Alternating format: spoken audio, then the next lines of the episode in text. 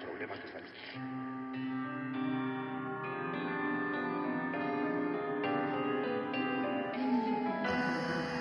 Fuimos paso a paso por todos esos descubrimientos.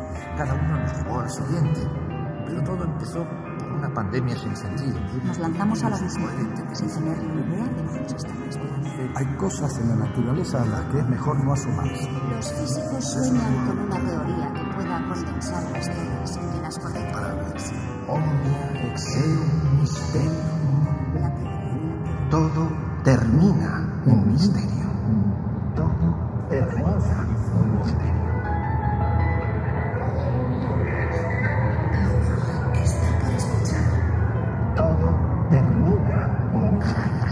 Los hombres de ciencia sospechan algo sobre el mundo, pero lo ignoran casi todo. Los sabios interpretan los sueños y los dioses se ríen.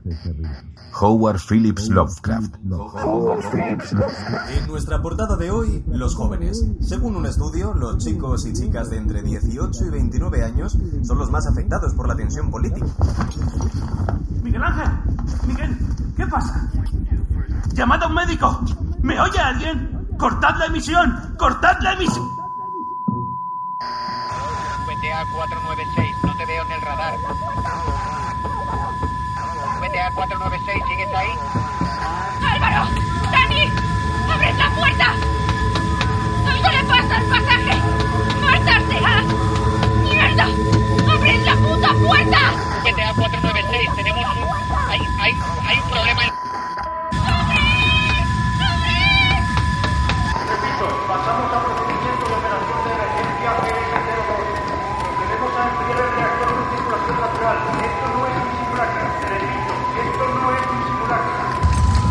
8. Estoy en la plaza Yomi y hoy tengo... Hay un montón de heridos, muertos, no sé, en mitad de la calle, en todas partes. Se necesitan ambulancias, muchas, por lo menos 100 o más. Déjalo ver.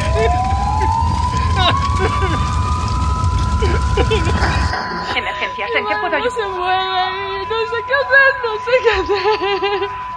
Se ha caído de pronto, me parece que está muerta. No me necesito ayuda. ¿Me oyes? Hola, ¿me oyes? Necesito ayuda.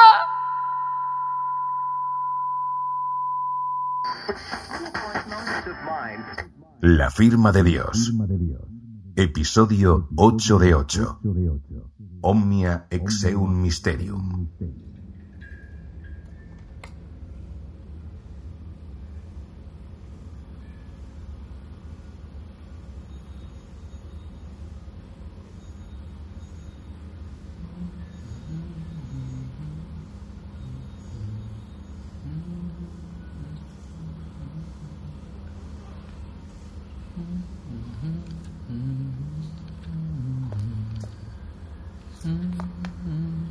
Moisés.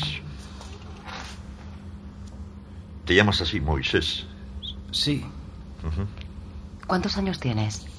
Aquí no lo pone. 17. Tengo 17. Bueno, esto es impresionante. Aunque hay algunas cosas llamativas. Sí, yo tengo unas cuantas preguntas. Bastantes. Vale. Para eso estoy aquí. Vayamos en orden. Empecemos por el cataclismo, ¿eh? Tú tenías 12 años. Sí.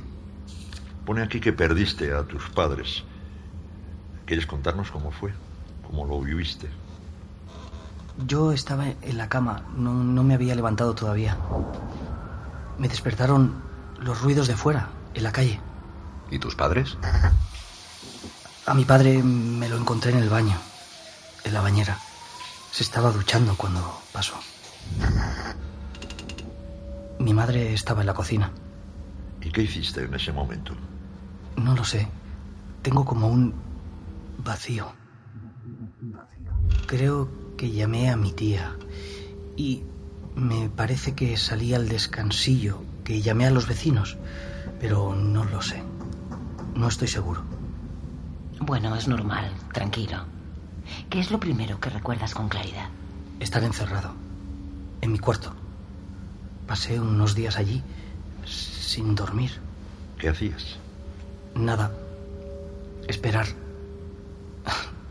No podía hacer nada. No había internet ni teléfono. Luego también se fue la luz. Ya. ¿Los cuerpos de tus padres seguían en la casa? Sí. En el baño y en la cocina. No me atreví a tocarlos. Hasta que ya no pude aguantar el olor y los tuve que sacar a la calle. Vi por la ventana que la gente lo hacía. ¿Lo sacaste tú solo? Sí. Primero bajé a mi madre, que era más fácil. Mi padre pesaba más y... Tuve que vestirlo. Estaba desnudo. ¿Puedo beber agua? Claro, claro. Toma.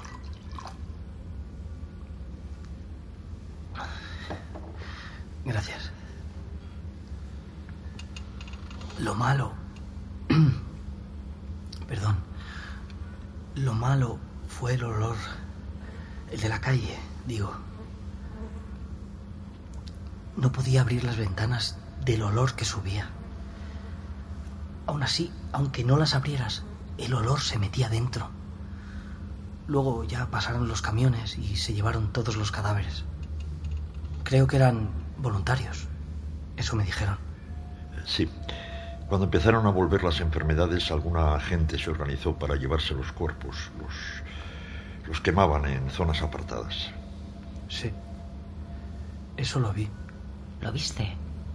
Vi cadáveres quemados. Pero eso fue mucho más tarde. Entonces no nos adelantemos.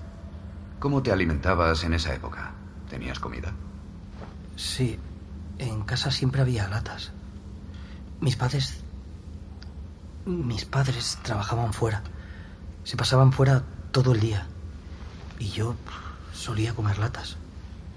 Aunque no tenía hambre. Y vomitaba mucho por el olor. Luego, cuando se llevaron los cadáveres, pues ya mejor. ¿Y cuando se te acabó la comida? Porque supongo que se te acabaría por muchas latas que tuvieras. Estuve unos días sin comer. No me atrevía a salir de casa. Intentaba no asomarme mucho a la ventana, pero aún así veía lo que pasaba afuera. Y lo oía. Ya. Luego empezaron a repartir los paquetes aquellos, justo a tiempo, porque casi no podía moverme. No era fácil cogerlos, sobre todo estando como estaba yo. Había perdido muchos kilos. Pero bueno, casi todo el mundo estaba igual. Algunos peor. Un vecino mío se murió en la cola, esperando para el paquete. Había un militar que solía guardar paquetes para los niños que estábamos solos. Siempre me buscaba y, y me daba uno. Aún así, no comía mucho. Has pasado mucho, Moisés. Y todos. Pero tú has llegado hasta aquí. Muchos no aguantaron, no lo soportaron. Ya. Sí. No sé. Moisés, eh, ¿cuándo supiste que eras diferente? ¿Entiendes lo que quiero decir? Es que no me gusta mucho lo de diferente. Dice aquí que tienes un cociente intelectual de 190. Entiendo que es correcto. Supongo. Estás tres niveles por encima de la genialidad. Son 30 puntos más que Einstein. ¿Sabes quién fue Einstein? Sí, claro. La relatividad especial, la relatividad general, el movimiento browniano. No hay mucha gente de tu edad que sepa de esos temas. Me interesan esas cosas. Si leo algo, se me queda grabado. Me pasa desde pequeño. Incluso la teoría de la relatividad. No es tan complicada. Ah, ¿no? No, si se lee cuando toca, no. Cuando toca. ¿Y cuándo toca? Después de leer a Newton, y a Faraday, y a Maxwell. Una cosa lleva a la otra. ¿Has leído a esos autores? Sí. ¿Dónde?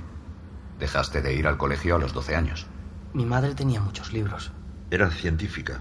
No, no, que va. Era música. Tocaba el piano en la Orquesta Nacional. Pero le gustaba mucho la ciencia. Le interesaba saber por qué las cosas son como son. De pequeño me explicaba muchas cosas. ¿Por qué brilla el sol? ¿Cómo funciona una célula? ¿Cómo funciona el cerebro? Esas cosas. Después del cataclismo leí todo lo que tenía en casa. De música, de matemáticas, de física. Y cuando se me acabaron los libros, salí a buscarlos. ¿A dónde?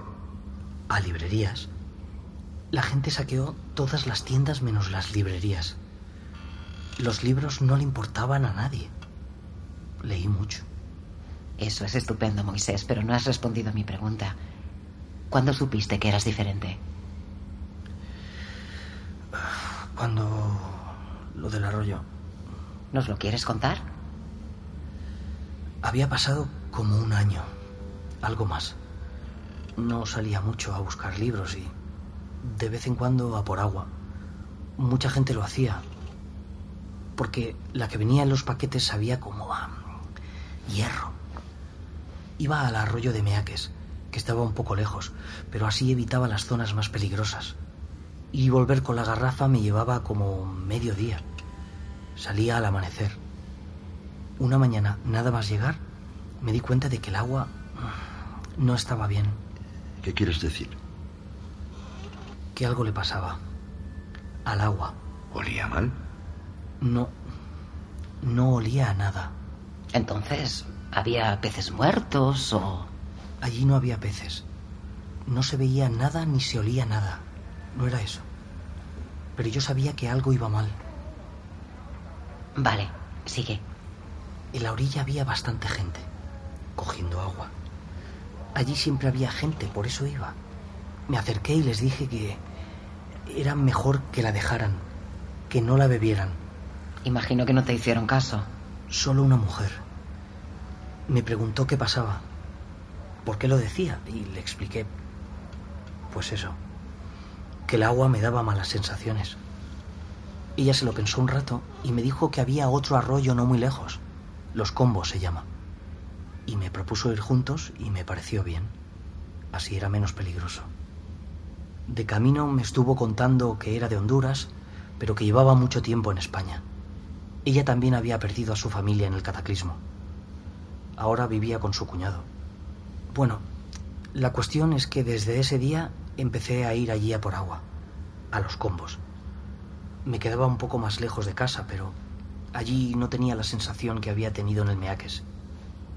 Y entonces, la cuarta o quinta vez que fui, volví a encontrarme con ella. ¿Con la mujer? Sí. Habrían pasado como dos meses. Me dijo que iba casi todos los días para ver si me veía. ¿Por qué? Una vecina suya bebió del Meaques y se puso muy enferma. Le pasó a más gente, a todos los que bebieron de allí. Resulta que habían tirado cadáveres más arriba y el agua se había envenenado. Quería preguntarme si yo sabía eso, lo de los cadáveres. Le dije la verdad, que no, porque iba a saberlo. No. Ella estaba muy nerviosa. Ya me lo pareció desde el principio y me trataba... no sé. Fue raro. Luego se empeñó en acompañarme a casa y me estuvo preguntando un montón de cosas. ¿Qué clase de cosas? Sobre mí. Sobre si era religioso, si estaba bautizado. Cosas así raras. Al llegar a casa se marchó. Pero al día siguiente estaba otra vez allí delante de mi puerta. Solo que ahora iba con un hombre. Me dijo que era su cuñado. ¿Y no te asustaste? Al principio sí, pero no sé, parecían buena gente. En ese momento me parecieron buena gente. ¿Qué querían? Ella estaba convencida de que yo tenía poderes. ¿Poderes? Sí. ¿Poderes cómo? ¿Mágicos? Algo así. Por lo del arroyo. Su cuñado estaba muy nervioso. Al principio no dijo nada, pero luego me empezó a contar que su hija se murió en el cataclismo. tenía ocho años. Me dijo que tuvo el cuerpo en casa. En una cama, creo que me dijo. Hasta que ya no pudo aguantar el olor y la bajó a la calle. Lo que hizo todo el mundo. Lo mismo que yo con mis padres. Y claro, un día llegaron los camiones y se la llevaron. Estaba muy enfadado por eso. ¿Por qué se la llevaron? Sí. Decía que no le habían pedido permiso, que él quería... que quería enterrarla, que tenía que enterrarla. Me contó que no podría descansar ni morirse hasta que la enterrase. Pero el cuerpo de la niña, quiero decir, ¿sabía dónde estaba? Preguntó por ahí y se enteró de que los cadáveres de su zona se incineraron en un estadio de fútbol, el Santiago Bernabéu. ¿Y qué querían de ti? Que encontrase el cuerpo. ¿Qué le dijiste? Que no podía. Que no podía hacerlo. Lo que pasa... ¿Qué? Se puso a llorar. Se arrodilló y empezó a suplicarme. Me cogió de las piernas y no me soltaba. Yo me empecé a asustar. No sabía qué hacer. No quería tenerles en casa y se me ocurrió... Les dije que vale, que les ayudaba. Y nos fuimos los tres. ¿Al Santiago Bernabéu? Sí, no sé cómo está ahora, pero en ese momento estaba todo lleno de huesos de cuando el cataclismo. Prendieron fuego a los cadáveres y los dejaron allí hasta que se apagaron solos. Los esqueletos estaban más o menos enteros, negros, quemados, pero enteros.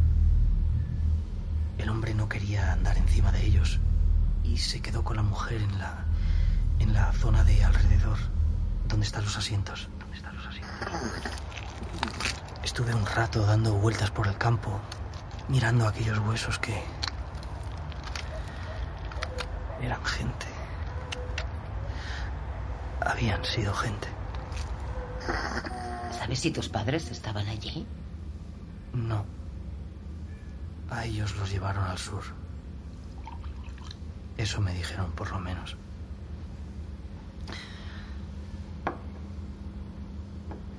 El caso es que al rato, a los cinco minutos o así, les dije que no podía hacer más y que me iba a casa. Pero el hombre no me dejó. Se puso a gritarme.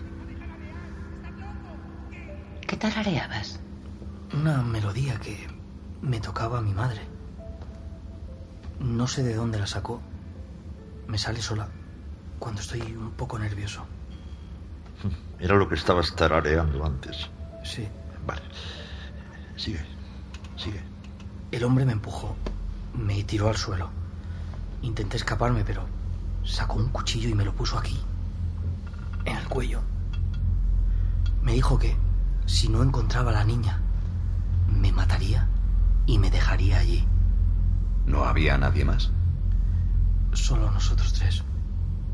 ¿Y la mujer, su cuñada, no hizo nada?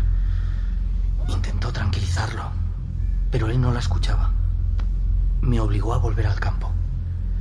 Ahora ya no le importaba pisar huesos.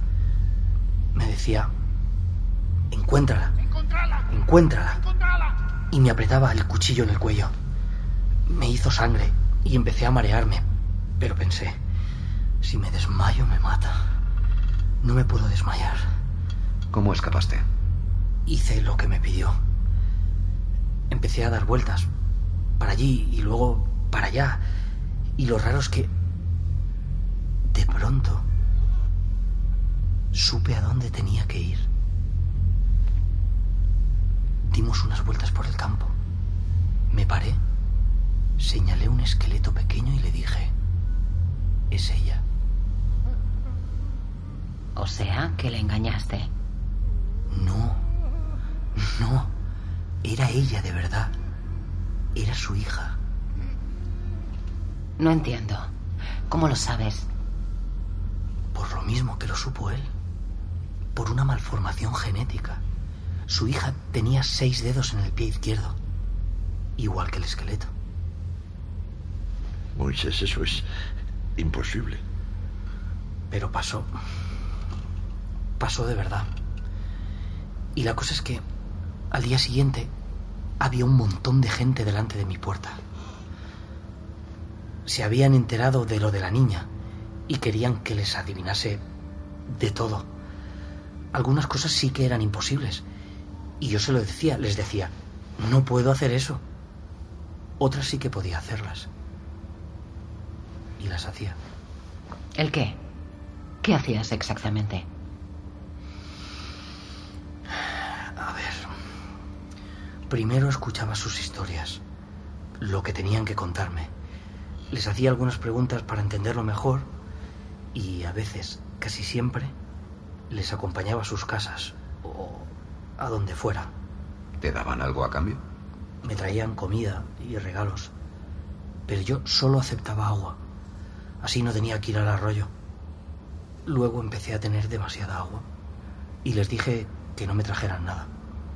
Llegó un momento en el que había, no sé, como unas 100 personas. Estaban de día y de noche. No se iban nunca. Según estos documentos te pusieron un mote. Sí. El chamán. ¿Sabías lo que significa? Claro. ¿Y te lo considerabas realmente? ¿Te consideras un chamán? Yo no hablaba con los espíritus ni nada de eso, pero estaba claro que podía hacer cosas que los demás no podían. Muchas veces ni me costaba. Moisés, ¿cuánto tiempo estuviste dedicándote a eso, a esas consultas? 15 meses. Hasta hace un año, más o menos. ¿Qué pasó hace un año? Lo tienen ahí. Preferimos que nos lo cuentes tú. Una mujer vino a verme. Iba con dos hombres, pero ella era la que mandaba. Enseguida me di cuenta de que no eran como los otros. ¿En qué sentido? Estaban limpios y se notaba que eran cultos. Con ellos podía hablar sin tener que... Rebajarte. Sí, supongo, sí. Sigue. Ella, la mujer, me contó que eran del nuevo gobierno de la reconstrucción. ¿Tú sabías algo de eso? Lo que ponía en los carteles. Y lo que se decía en la calle. Que algunos militares se habían organizado y por eso volvía a haber agua corriente y electricidad por las mañanas. Estuvimos hablando bastante rato. Me contó lo que de verdad había pasado en el 36. El cataclismo. Sí. Me dijo que murió entre el 30 y el 40% de la población. Y que ya no había mejorados. Que todos se murieron ese día. Y me explicó las dos hipótesis. ¿Qué hipótesis? Que la entidad lo había hecho por venganza, por usar mal sus dones, y que lo había hecho por piedad, para evitar una guerra de mejorados y nuestra, bueno, nuestra extinción. Ajá. ¿Qué querían de ti esas personas? Se habían enterado de lo que hacía. Sabían un montón de cosas de mí. La mujer me dijo que yo tenía un don y que lo estaba malgastando allí, con esa gente. Me dijo que ellos podían ayudarme a mejorar.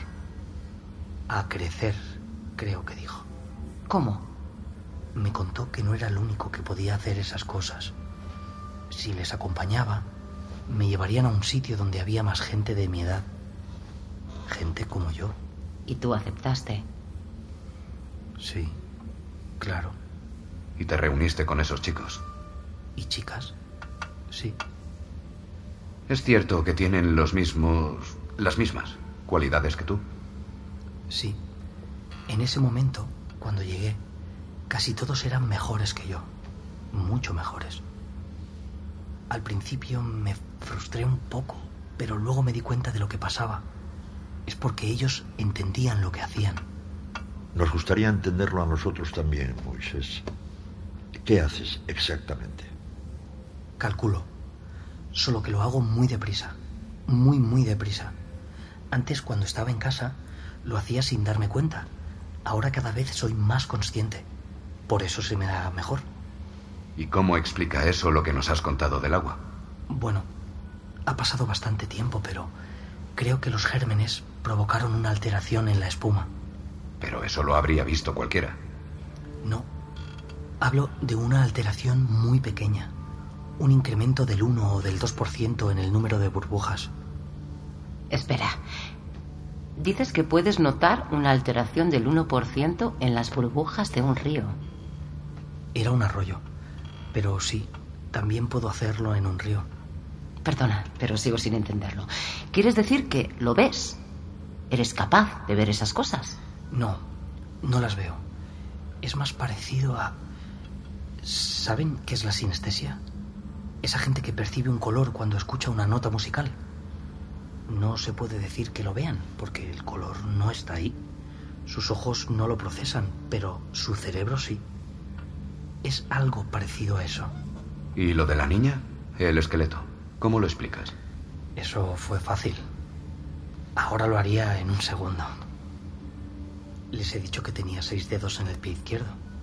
Sí. Su padre me lo dijo mientras íbamos al estadio. En ese momento no le di importancia. Me daba igual. Solo que estaba fingiendo para que me dejasen en paz. Pero acabó siendo crucial. Lo que hice en el estadio fue contar. Conté todos los huesos, sin darme cuenta. Procesé toda aquella información y noté esa anomalía. Un pie con seis dedos. O sea, que lo viste. No. No exactamente. ¿Lo viste o no lo viste? Lo vi igual que lo vería usted si le enseñase una fotografía de aquellos 10.000 esqueletos. Usted me diría, no lo he visto. Pero yo podría decirle, sí que lo ha visto, porque está en la fotografía. Igual no lo ha mirado, pero ha tenido que verlo, porque estaba ahí. La diferencia entre usted y yo es que mi cerebro lo retiene. Y dices que no eres el único capaz de hacer eso. No, somos varios. ¿Cuántos? En estos momentos, tres. En estos momentos.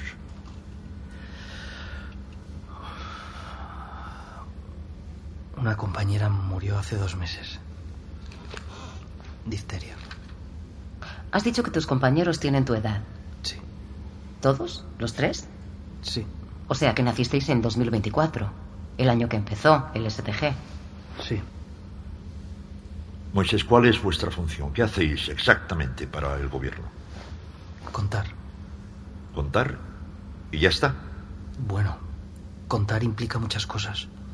Buscamos repeticiones, incoherencias, pautas y excepciones inesperadas en esas pautas. ¿Dónde? En todas partes. Donde sea. Lo que nos estás diciendo, lo que buscáis en realidad es...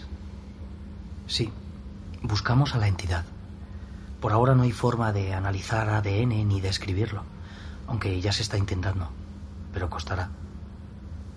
Calculan que tardaremos unas cuatro décadas en volver al desarrollo que había en 2036. Mientras tanto, estamos nosotros. Esto es... ¿Qué? Eh, no, nada, nada, Moisés. Eh, Nada. Bueno.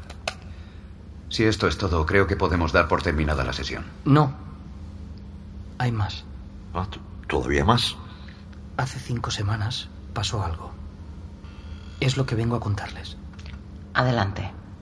No nos dejan salir solos. Si queremos dar un paseo o lo que sea, tenemos que pedir permiso antes.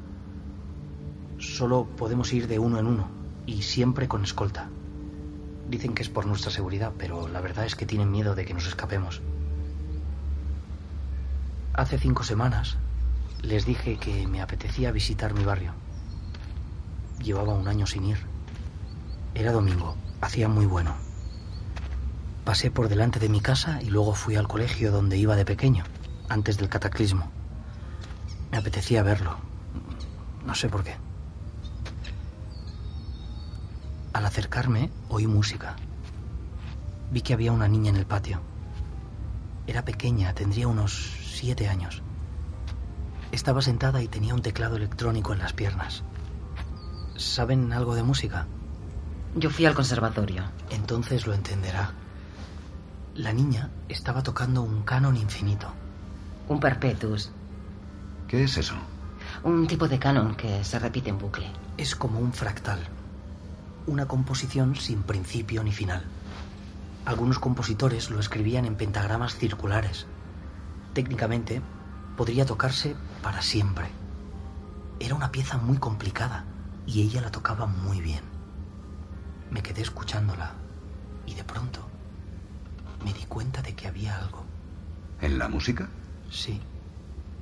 Me acerqué y le pregunté de dónde había sacado la partitura, porque me gustaría leerla. Pero no había partitura. Se lo había inventado ella. Me contó que a veces le venía música a la cabeza mientras dormía, en sueños. No sabía solfeo, así que no podía transcribirla, pero la recordaba al despertarse. Se acordaba de cada una de las notas. ¿Qué había en esa música? Un patrón. Un código que ya había visto antes. Tres signos de un vocabulario de 8128, uno detrás de otro, repitiéndose una y otra vez. ¿Cuáles? ¿Qué signos? G igual a infinito. La fórmula. Fue como lo del arroyo y el estadio, solo que mucho más intenso. Y de pronto lo entendía todo. Todo encajaba. Moisés, eh, hay gente quizá no tan lista como tú, pero sí muy inteligente, que lleva 10 años analizando esa fórmula y no han dado con nada. Porque parten de un error. Buscan una respuesta y no hay ninguna respuesta en la fórmula. Al contrario. ¿Qué quiere decir eso? Kurt Gödel. ¿Lo conocen? No. No, no, no lo conocemos. Fue un matemático y filósofo cristiano. En sus últimos años intentó demostrar la existencia de Dios. No le fue muy bien, la verdad. Tuvo varias crisis psicóticas. Se volvió paranoico. Dejó de comer y acabó muriendo de hambre en su casa. Pero bueno, antes de eso, trabajó en lógica matemática. Y ahí le fue mejor. Planteó dos teoremas muy rupturistas, sobre todo el primero. Los teoremas de incompletitud. Se representan con una G. ¿Qué dicen esos teoremas? que cualquier teoría matemática formal que pueda explicar la aritmética, o sea, los números y las operaciones que hacemos con ellos, contiene enunciados indemostrables. Es decir, Es decir, que la realidad escapa a los sistemas en los que se basa la la ciencia entera. Que todo el conocimiento científico es pura convención, una mentira conveniente. ¿Y tú crees que la fórmula se refiere a eso? No es que lo crea. Estoy seguro. Gödel se volvió loco buscando el teorema de Dios sin saber que ya lo había desarrollado. ¿y por qué G igual a infinito? ¿Por qué igual a infinito? Porque la imposibilidad de alcanzar la verdad es un fenómeno recursivo e inevitable, un perpetuus. Esa fórmula, G igual a infinito, es el misterio de Dios traducido al lenguaje matemático. Según eso, la entidad es Dios. Si quiere llamarlo así, otros lo llamarán de otra manera. La ciencia y la religión son narrativas inventadas por el ser humano para entender lo que no puede entenderse.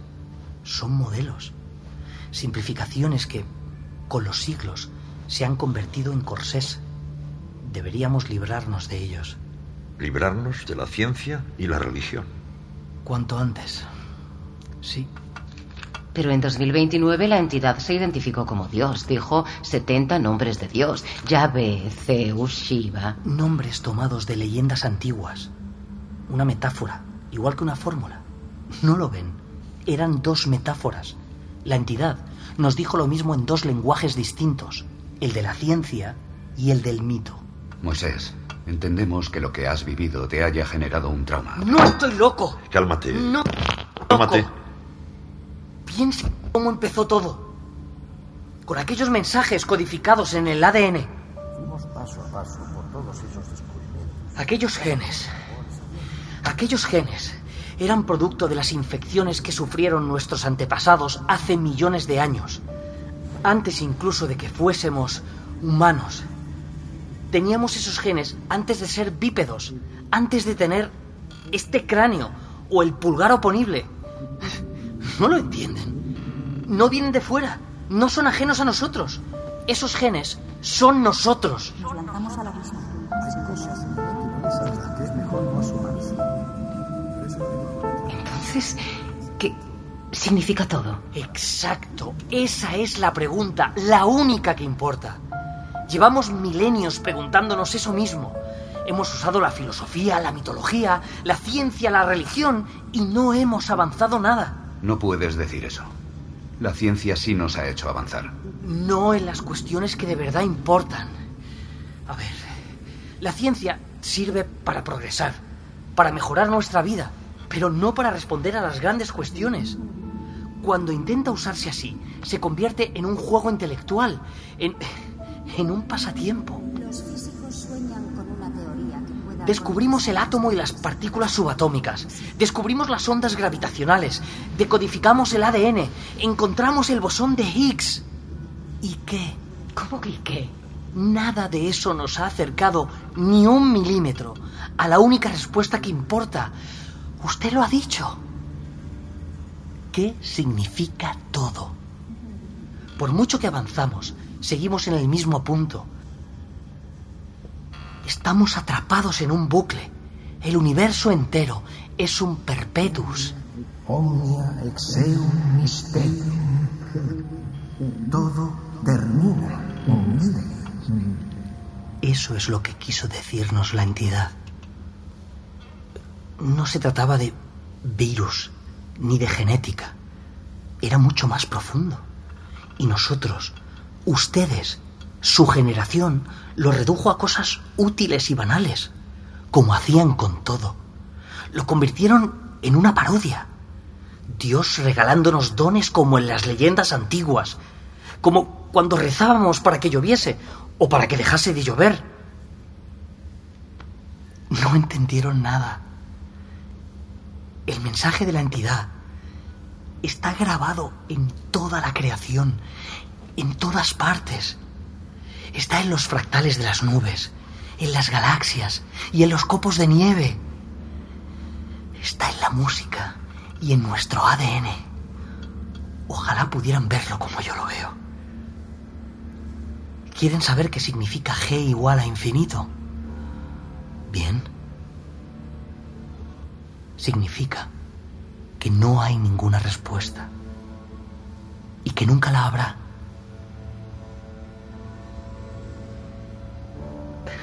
Solo preguntas, resonando en el vacío.